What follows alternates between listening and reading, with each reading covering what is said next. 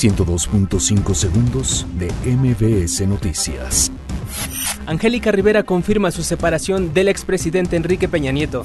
Segov presenta terna para encabezar la Comisión Nacional de Búsqueda. AMLO anuncia que realizará consultas sobre termoeléctrica La Huesca en Morelos. Gobierno federal pide no mezclar ayuda humanitaria para Venezuela con asuntos políticos. Detienen en Jalisco al H3, líder de la Plaza de los Beltrán Leiva. Encapuchados toman instalaciones de la Preparatoria 5 de la UNAM. Hombres armados prenden fuego al restaurante El Gran Pastor en Monterrey.